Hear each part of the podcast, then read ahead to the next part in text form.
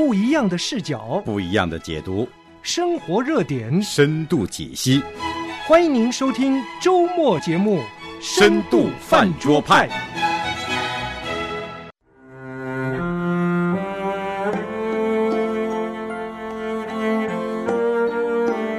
关于拣选，我们几乎没有什么可以争辩的，因为圣经太多这种经文了。我叫这个神学迷的人呢，他们最喜欢争论这一点。Hello，大家好，欢迎来到深度饭桌派，这里是非常有深度的学习派。呃，有没有深度呢？海伦不敢这样子呃随便乱讲哈，但是我们请到了有深度的陈牧师在我们中间，我们先跟他打声招呼。你好，陈牧师。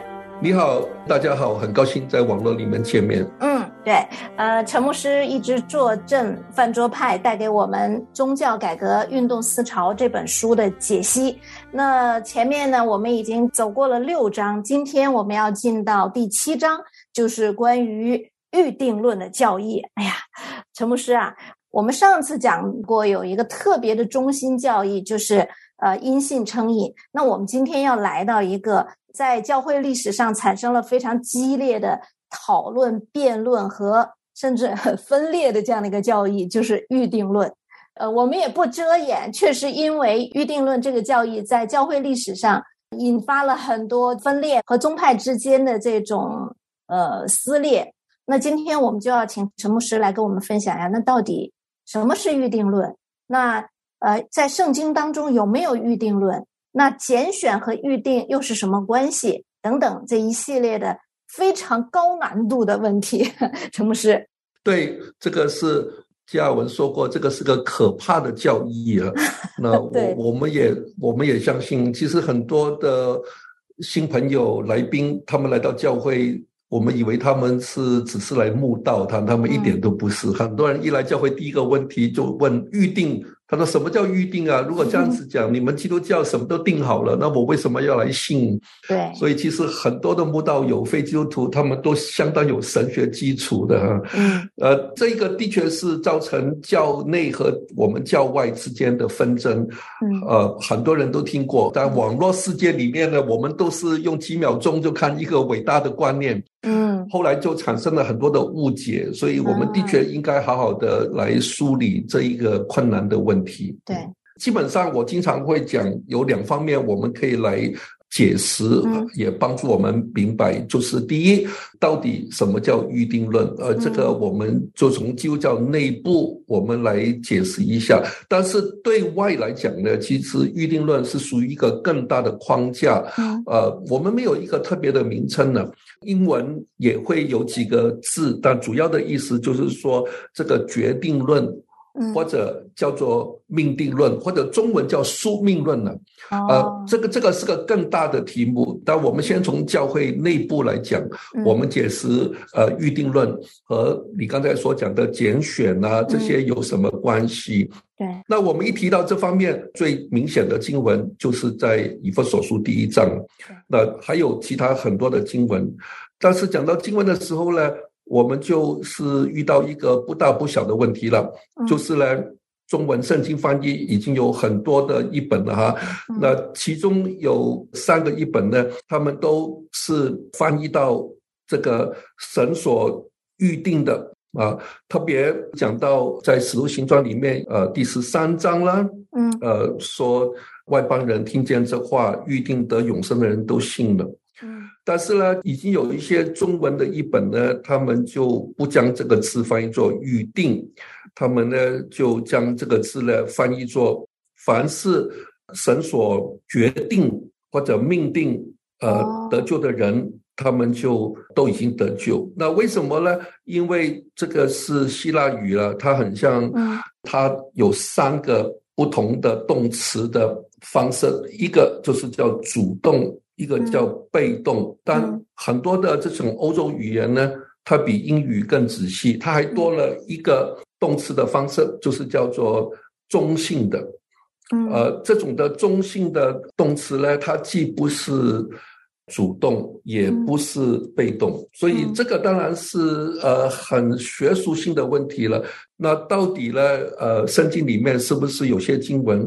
一方面不是说是神主动的预定我们得救，又不是说是我们自己呃决定信主得救，它乃是呢一个呢，我不能够说不忠不义啊，但主要的呢是一个既不是主动又不是被动的中心的语态，所以这些的问题都是很复杂，它牵涉到圣经的解释，也牵涉到神学的立场。嗯，当然呢，很多时候我跟这些的神学的老师沟通的时候，他们都很开放、很中立。他们都说，其实我们并没有反对预定论。不过在这些经文上面呢，我们就觉得它主要的意思不是预定，它乃是指到了得救的人，他们当时候他们就觉，他们就觉是信主。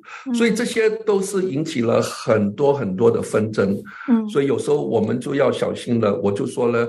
这个预定论可大可小，它的确有时候会引起我们呃有不同的神学立场。嗯嗯，呃，陈牧师，据我所知道，我也查了一些资料，就是说全本圣经中，在旧约里面，就关于拣选这个词哈，它出现了一百五十二次；那在新约里呢，拣选这个词出现了四十五次啊，呃，而提到预定这个词的经文，都只在新约里只出现了六次。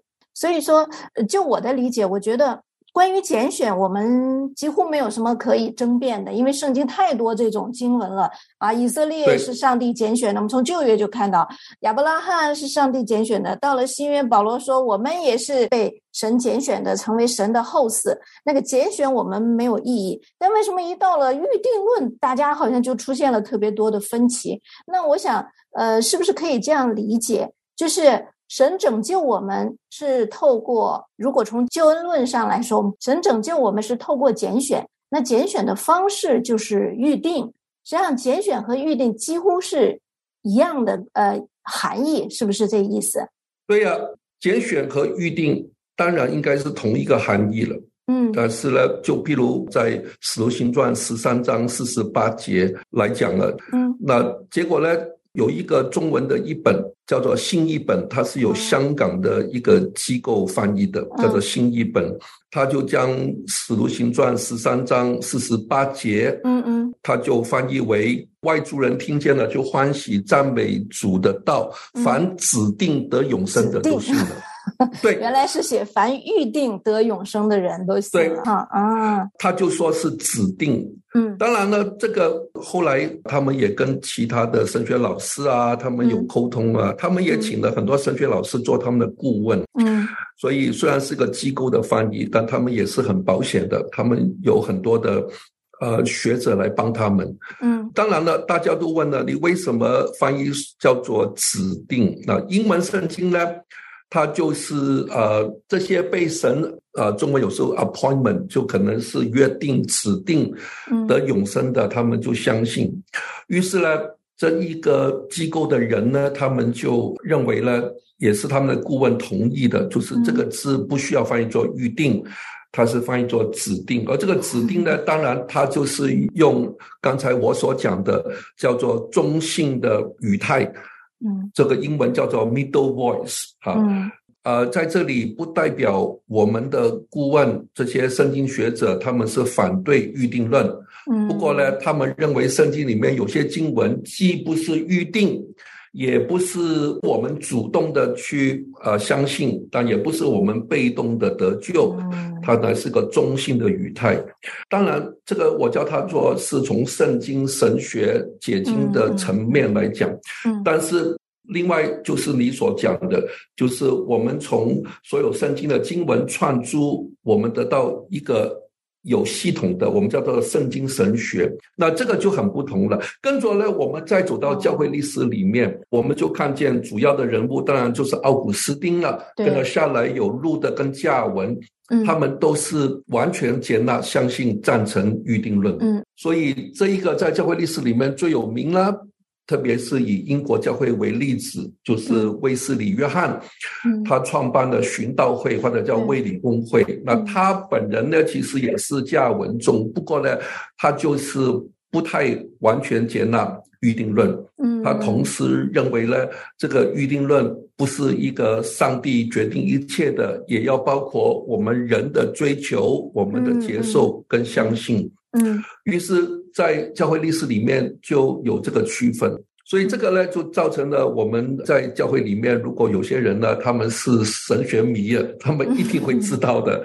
所以整天呢就会吵来吵去。当然，有时候改革中的人也很没有礼貌啊，就说连亚米念派都是预定的哈，所以你是预定，你一定做亚米念派，一定做反对派 啊。这个吵来吵去，那我不会这样讲啊，所以我这里我这里呢，我不提伯莱鸠跟亚米念，因为我说记住啊。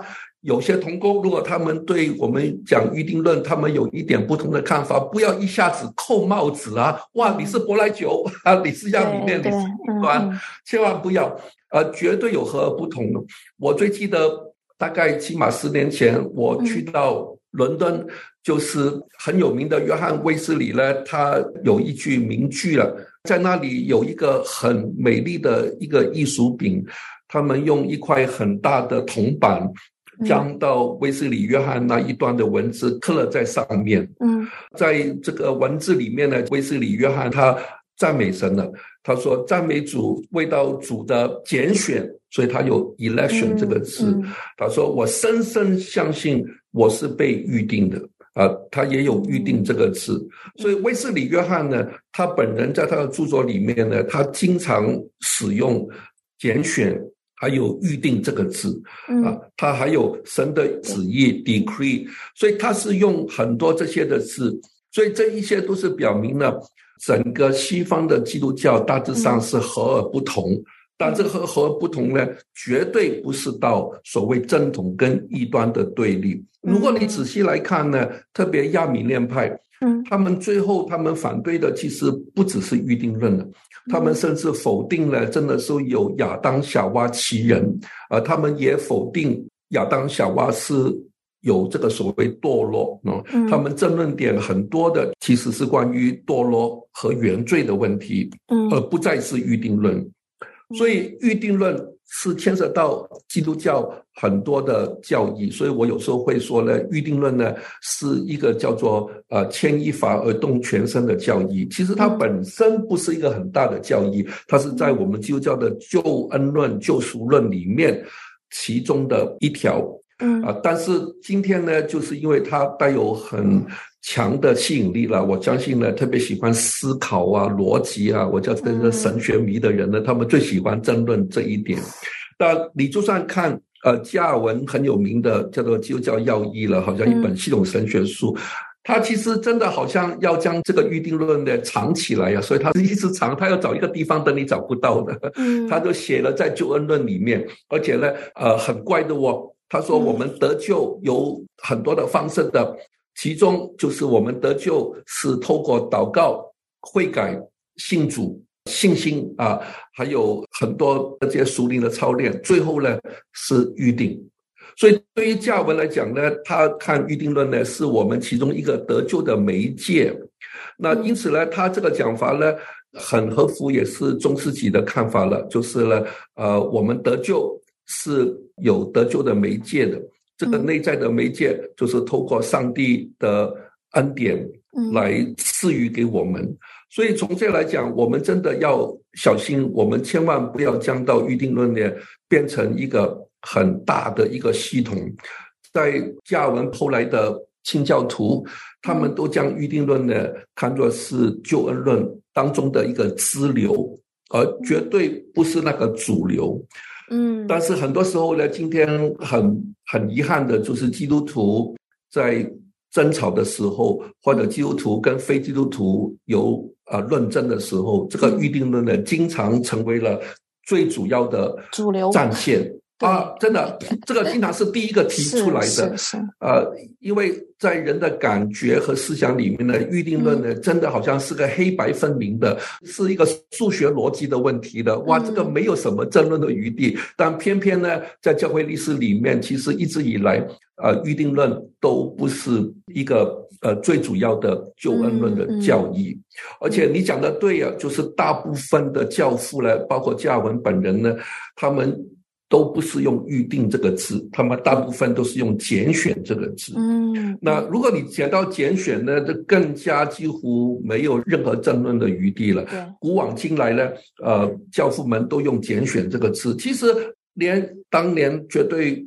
争吵的亚米念，他们也用拣选这个字，不过呢，他们的定义当然不同。嗯，所以今天的其他的宗派，凡是不太赞同，呃，加尔文主义。改革宗教会所讲的预定论的，他们都有用拣选这个词。当然了，他们就很可能呢，就是我刚才所说，他会说拣选这个字呢是个中性的语态，它既不是指到我们相信，也不是只到神拣选，它是在中间的哈。神又拣选，你又相信哈，就好像谈恋爱一样啊。我其实也很喜欢他，不过他向我求婚了，那我也接受啊。所以不是我追他，也不是他追我哈，我们两个人呢两厢情愿的堕进。爱河啊，嗯，但是这一些的问题呢，当然只是一个折冲了。坦白来讲呢，的确呢，预定论里面它是有很强烈的逻辑的味道的，嗯，有很多时候呢，你就是不能够求同存异的，它最后总是牵扯到一个很基本的观念，就是到底呢。呃，是神救人还是人信神？嗯，这所以呢，经常我们都遇到很主要的逻辑的问题，所以很多人想来想去都想不明白。其实，呃。这个预定论呢，背后啊，就好像很多神学论证呢，其实有很多的情绪在当中。很多人呢，他因为预定论，他很生气。最常见的就是，真的是有些很亲爱的家人过生，对于他来讲呢，这个是不能够解开的心结。哦，你你你，如果说啊，你们基督教就是神所预定的，预定你得救，也预定你下地狱。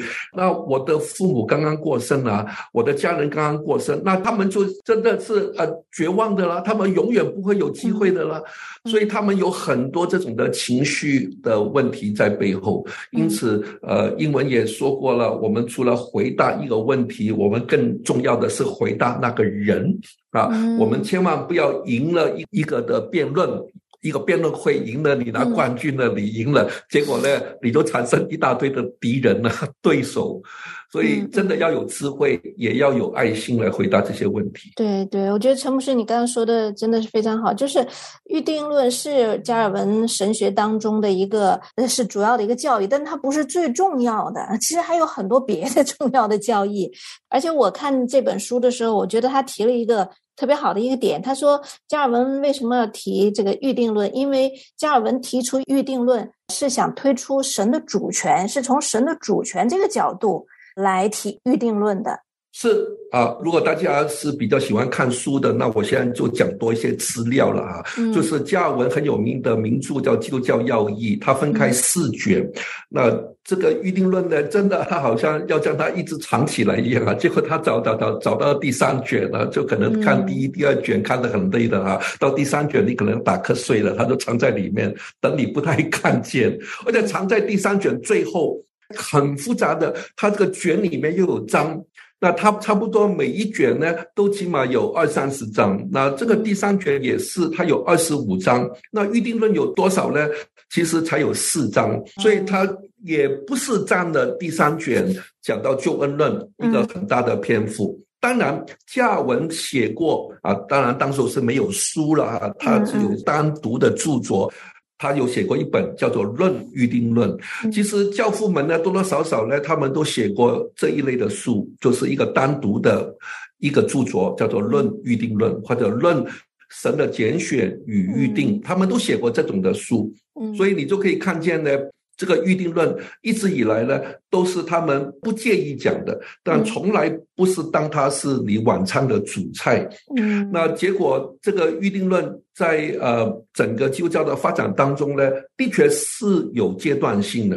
嗯，就是呃从最早的奥古斯丁他讲预定论呢，它是比较上我们笼统来讲呢，是一种用哲学来讲，它主要讨论的就是关于神的。旨意跟人的嗯自由意志之间互动的关系，那这个是一个很抽象的一个哲学的观念，对，而我们需要回到他那个四世纪的时代才能够去明白。跟着中世纪呢，当然有托马斯阿奎那了。那他讲的就是呃，我不要对我天主教的朋友不尊重啊。我每次想到托马斯都觉得很闷的哈。就是他就很中规中矩的三大点六小条这样子列出来，就讲的中规中矩了，有圣经，有神学，有教义的基础，都是很四平八稳的。跟着到了路德跟加尔文呢，就明显呢就有一点不同了，因为他们当时候正在打仗嘛，他们面对天主教的对手，所以呢，他们讲起来的时候呢，总是有一种针对性，而且呢，对于路德来讲呢，他其实很少用预定这个词。啊，路德最有名的一本书叫做《论意志的捆绑》。嗯，对。那你就可以看见了，光是它这个名称呢，你可以说，其实它好像要从反面来讲一个正面的教义。它不是说神的预定，它也不讲人的自由意志。他说你的自由意志被束缚、被捆绑、被限制。所以整本书里面呢，路德都是举出很多圣经的人物，他都是在辩论一件事情，就是人是有自由意志肯定的，但这个自由意志是被束缚的，是人不能去行善的，他不能够去选择救恩的，人永远是抵抗神。但是到加文呢，他就比较正面了，他就讲神的拣选、神的预定。他首先也在基督教要义里面，跟着呢，他也在他的注册书当中，他也写过一本直接讲预定论。但是加文讲的预定论呢，也是跟以前的人不同了。他最喜欢的一节经文呢，就是马太福音十章三十节，讲到了我们的头发呢都被神数过。他说这个就是叫做上帝的护理。但是呢，他将这个护理当初是跟预定论是写在一起，后来他觉得这两个观念呢太复杂了，嗯，所以他将护理呢摆在第一卷，就是神的创造，嗯，讲到了我们在日常生活当中，上帝照顾我们，他认为呢这一个是一个呃更好的清楚的教义，就是呢在日常生活当中，在我们生平当中，上帝对我们的。眷顾，这个叫做护理 （providence）。跟着呢，他就将预定论呢摆在第三卷。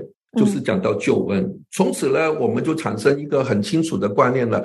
预定呢，不是说今天呢你赶不到公车，又是神预定，不是那个叫神的护理啊。哦，你今年工作了，你说哎呀，我做的很不好啊，我就处处碰壁啊。你说啊，神就预定我今年失败，不是那个叫神的护理。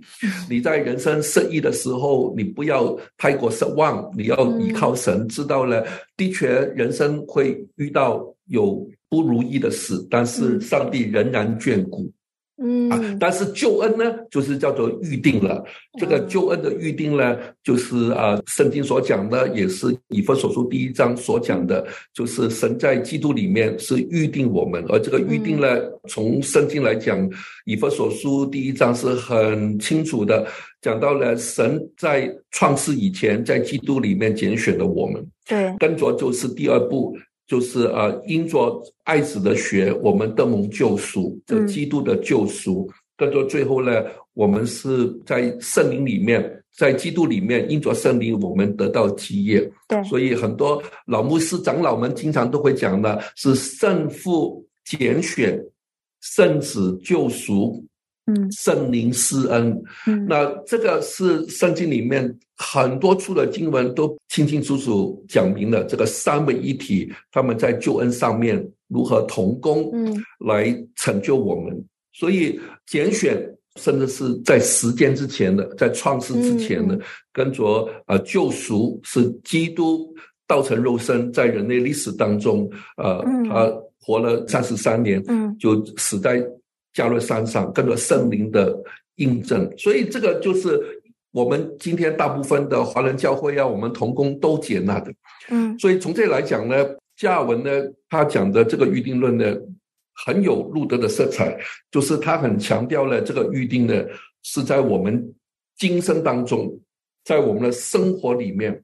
我们是可以经历明白的，而这个教义呢，不再是奥古斯丁那一种比较哲理性的形而上的，比较玄的，讲到灵魂啊、时间这些问题。嗯，他也不完全像路德，路德呢，他一直都没有呃梳理出一套很清楚的预定论，嗯，但是他很知道我们的意志是被捆绑，嗯，于是加尔文呢，他作为第二代的改教家呢，他都将这个预定论呢变成了一套的教义了，但是他仍然有很熟灵的意义啊，因为他说这个教义为什么重要啊？因为我们得救的媒介记住啊。就是嗯我们要悔改、重生、呃救恩、得救、称义，还还有呢，呃祷告、倚靠神啊、嗯天天向罪死，天天向神活，嗯呃，最后就是预定论，嗯啊这些全部嗯对吧？所以结果就有人讲过啊，这个呃嗯，什么叫预定论呢？就好像你要进一个房间，在门前面说后门的就为你们开门。那你开了门进去之后，在门后面贴了另外一张纸，说呢，你已经是被神所预定得救的，而且是在创世之前哈。嗯所以呢，这一个预定论呢，经常呢用加尔文编排的方式呢，它是对我们基督徒的安慰，对或者有时候在英文呢，我们说呢，它是对我们基督徒得救的一个确认，一个嗯 confirm，是我们已经信的人。我们回头来看，嗯我们发觉原来是神预定我们得救。嗯于是呢，这个就产生了我们一个更大的安全感了。因为基督徒的确会怀疑自己的得救的，基督徒经常在生活里面有很多灵命的操练，真的每天早上起来呀，真的有些人都。觉得哎，为什么今天起来，我觉得上帝不爱我了？这这个绝对有可能的哦。很多挣扎那那那对你怎么对？你怎么保证呢？有些基督徒信主呃几十年了，会突然之间怀疑自己到底是不是基督徒？嗯因此呢，这个救恩论是专门为我们预备的，克服我们灵性上面的波动，嗯使我们在灵性里面挣扎的时候，我们确确实实知道。呃，上帝是成就我们。我都在讲，世界上有很多哲学问题，但对于我们做丈夫的人呢，没有比太太突然之间问一句话说“你为什么爱我”更难回答的哲学问题 哈。特别是结婚三十年之后，突然之间，呃，礼拜六早上太太问：“哎，我想问你，你为什么会喜欢我？”哇，这个问题怎么答呢？啊，所以呢，这一些的。灵命的问题啊，就是需要有一个缺实无误的教义，嗯来肯定。对对，所以我我在讲我这些教学当中，还有牧会当中的经验呢，我就深入浅出。我说，呃，整个基督教呢，其实就是两个很大的英文字啊，就天主教。他们经常要处理的就是到底我们得救的媒介是什么？嗯于是他们说这个媒介叫圣礼啊。对所以天主教讲的呢，就是我们得救的媒介，我们的条件叫做 condition，是我们到底是怎么样得救的。嗯但是基督教呢，不是，我们不讲 condition，我们不讲条件，不讲媒介，我们讲什么？得救的确据，这个叫做 certainty of 啊 salvation。所以我们在教义上、神学上，我们有时候特别比较执着一点，但我觉得这个是好的。好的，呃，关于预定论还有更广阔的一个天地，可以让陈牧师给我们讲。但时间关系呢，我们先暂停在这儿。深度饭桌派呢是周周见，咱们就下一期见。谢谢你，陈牧师，再见。好，我们下次见，再见。亲爱的听众朋友，您也想来饭桌聊聊吗？您对我们的小小饭桌有什么反馈或建议呢？欢迎您联系我们，我们的电邮地址是饭桌派的汉语拼音全拼艾特良友的汉语拼音全拼点 net，也就是 f a n z h o u p a i at l i a n g y o u 点 n e t。您也可以直接给我们发短信，幺三二二九九六六幺二二，请您在短信内容的开始先写上“饭桌派”，我们就能互动和交流了。我们在饭桌上等你哦。